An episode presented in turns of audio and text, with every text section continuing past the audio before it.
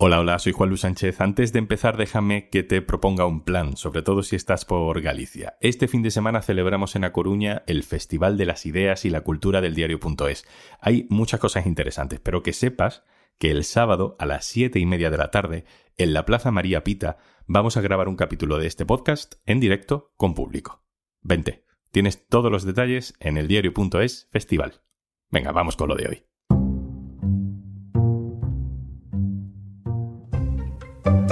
Nunca llueve a gusto de todos, eso lo sabemos, y cuando llueve torrencialmente, eso no le gusta a nadie. Pero ni siquiera cuando llueve somos iguales. Hay desigualdad en la lluvia, hay diferencias de clase en una tormenta, y hemos construido una España que se inunda, y no es culpa de la naturaleza. Soy Juan Luis Sánchez. Hoy en un tema al día, no llueve igual para todos. La España que se inunda.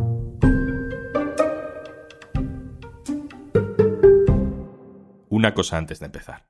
Hola, hola. Si estás volviendo estos días al trabajo, a clase o a la rutina en general, te dejo por aquí 60 días gratis para que pruebes Podimo porque escuchando podcast todo se lleva un poquito mejor. Entra en podimo.es barra al día y eso, 60 días gratis. Hace unos días una parte de España sonaba así.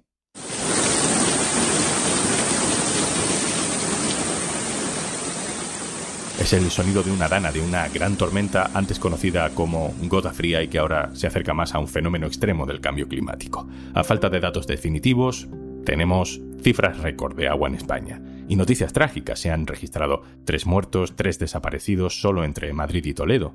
Una de las personas de la que se ha perdido el rastro, por ejemplo, es el padre de un niño de 10 años que se salvó porque estuvo encaramado a la rama de un árbol durante 8 horas. El padre no ha aparecido.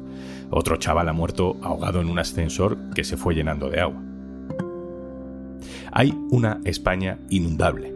Hay un millón de viviendas construidas en zonas que corren riesgo de anegarse cuando llueve torrencialmente, algo que va a ocurrir, dicen los científicos, cada vez más.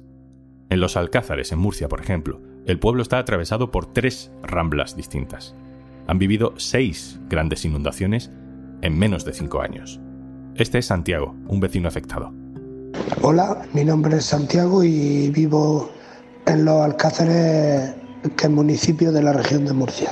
Pues en diciembre del 2016 estamos en nuestras casas, no tenemos noticia ninguna y sufrimos un tsunami de agua, el cual estuvo pasando en torno a 24 horas el agua por el pueblo y nos deja un pueblo arrasado con miles de coches, de los cuales eh, cinco coches eran de nuestra familia, también cientos y cientos de viviendas.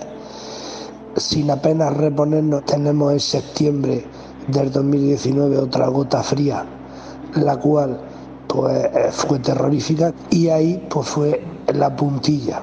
Cada vez que nos dicen que entramos en un periodo de lluvias, principalmente en los meses de septiembre y octubre, apenas la gente puede vivir, puede dormir.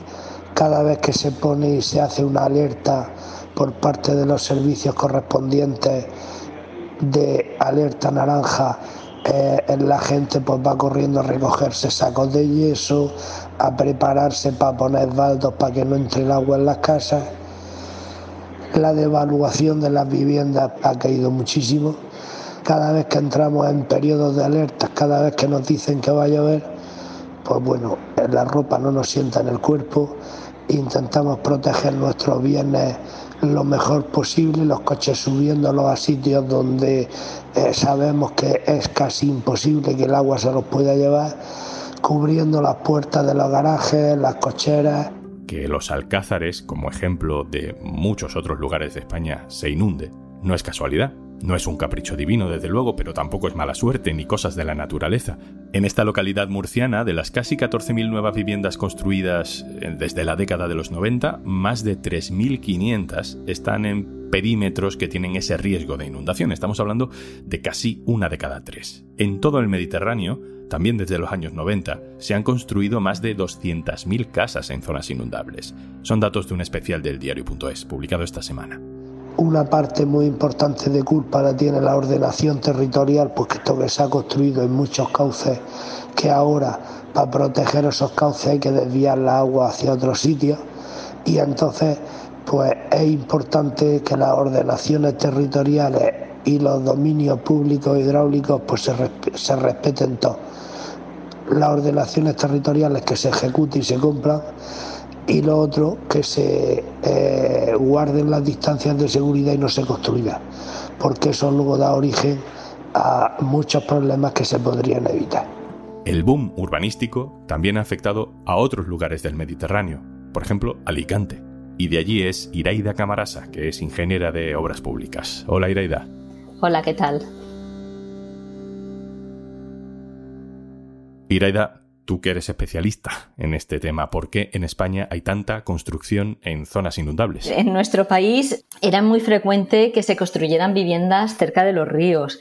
¿Por qué? Pues porque eran zonas más atractivas, porque al ser zonas más planas, el diseño de las urbanizaciones y de las infraestructuras era más sencillo las calles no tienen problemas de pendientes porque como es llano, pues bueno, un poco de pendiente y ya está.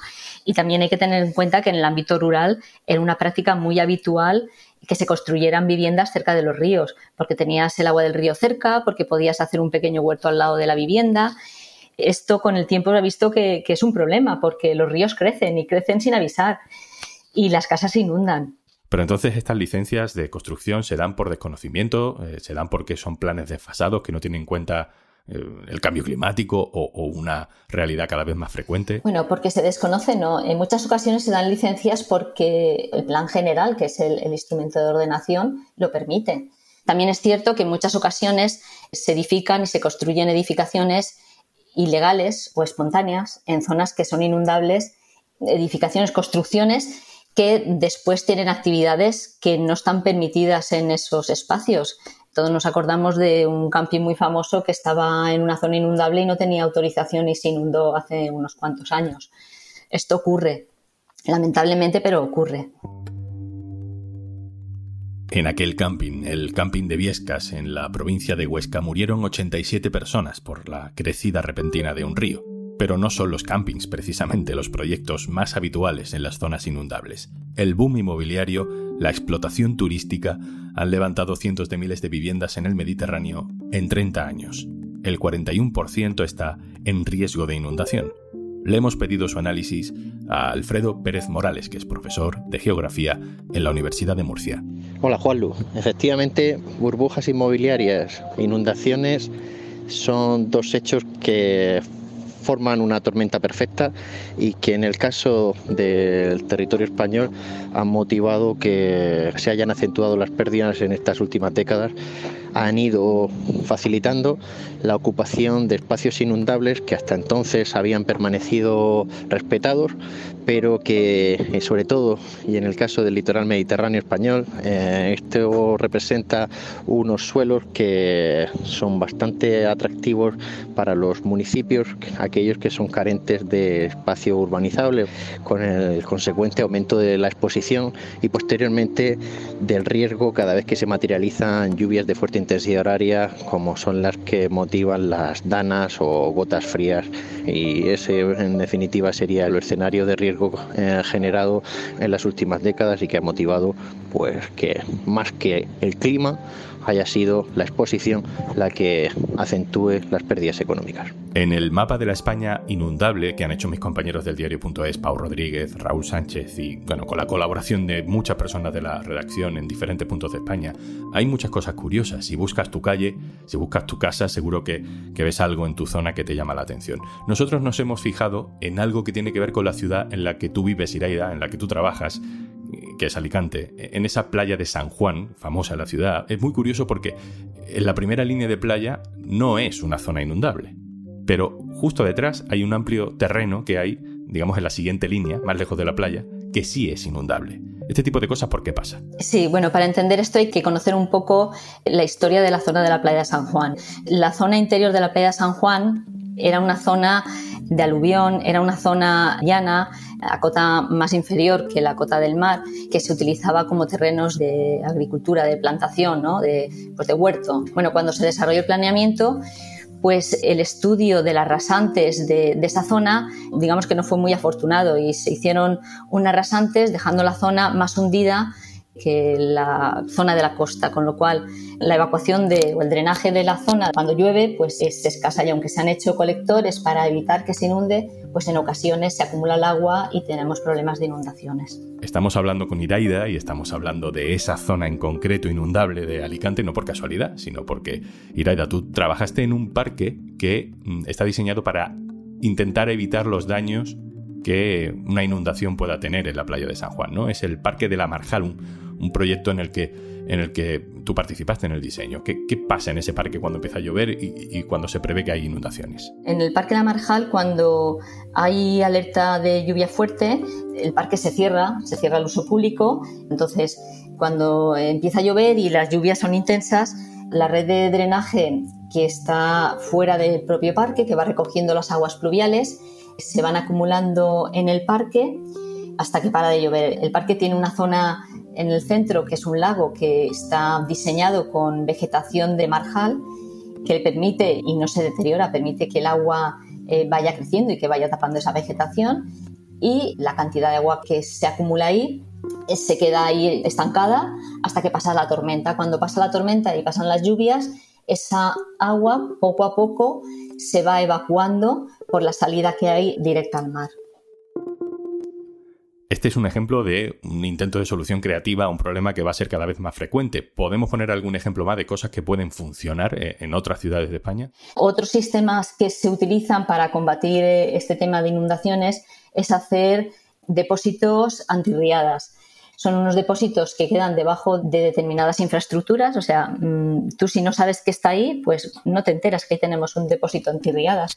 En Alicante está exactamente debajo de un campo de fútbol. Entonces, los sistemas de captación de las aguas pluviales, el sistema de tuberías que tenemos, está diseñado de tal forma que van captando las aguas de la lluvia y lo van vertiendo a este depósito. Este depósito tiene la capacidad suficiente como para tener fuertes intensidades de lluvias, no se llega nunca a llenar, es un depósito muy grande y cuando ya pasan las lluvias fuertes, pues poco a poco se va evacuando. Estos dos sistemas se están ejecutando en otros muchos países y son sistemas que funcionan muy bien para evitar todo este tipo de problemas de, de riadas por fuertes lluvias. Probablemente, Iraida, las técnicas de prevención de este tipo de desastres caduquen, vayan caducando conforme se vayan haciendo más frecuentes los fenómenos extremos del cambio climático. ¿Qué nos queda? Bueno, el primer trabajo que habría que hacer es revisar todos los planes generales y todos los planes de ordenación y actualizarlos. Los datos y todos los factores que intervienen en, estos planes territoriales por el tema del cambio climático están variando de un año a otro, entonces todo esto hay que tenerlo en cuenta y actualizarlo. Y luego también hay que revisar todas las infraestructuras de tuberías que tienen las ciudades entonces, una opción que tienen que empezar a barajar todas las administraciones es de ir realizando redes separativas, una red por la que discurra las aguas fecales y una red exclusiva para aguas pluviales. Luego, por otro lado, también es importante los cauces de los ríos y los barrancos, la administración correspondiente que tiene que mantenerlos en condiciones y limpios, pues que realmente los mantengan limpios, porque en muchas ocasiones cuando aguas arriba llueve y va arrastrando toda esta basura, se producen eh, barreras. Entonces se va acumulando el agua, llega un momento en que esa barrera, la fuerza del agua la tira abajo y de repente pues el pueblo que está aguas abajo ve cómo la crecida del río en minutos llega hasta arriba. Y bueno, yo creo que, que las administraciones tienen que tomarse en serio todo este cambio climático que estamos sufriendo y diseñar las ciudades pues teniendo en cuenta estos factores. Iraida Camarasa, ingeniera de obras públicas. Muchas gracias. Muchas gracias a ti.